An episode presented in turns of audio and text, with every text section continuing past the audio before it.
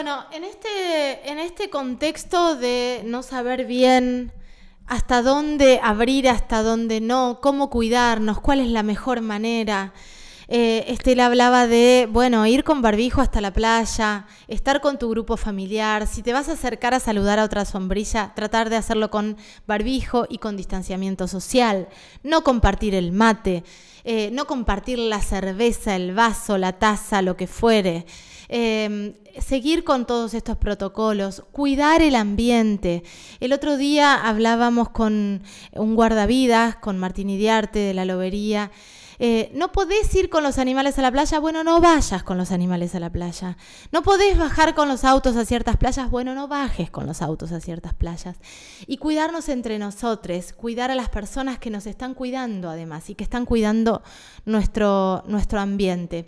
Todavía está en investigación, creo, eh, el tema de eh, la muerte de tantos loros, a ver qué sucedió con la colonia más grande del mundo. Nosotros tenemos la colonia más grande del mundo de loros en el balneario del Cóndor.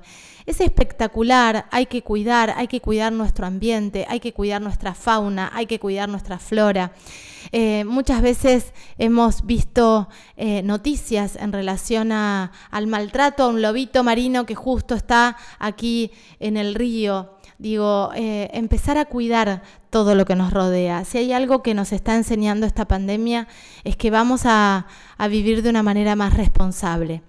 Y en el contexto turístico también, vayas al destino que vayas, tenemos una Argentina hermosa para recorrer, para disfrutar.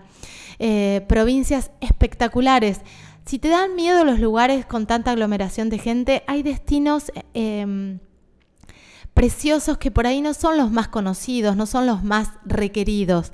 Averigua porque em, hay muchísimas facilidades de pago. Algunas agencias siguen trabajando de manera virtual.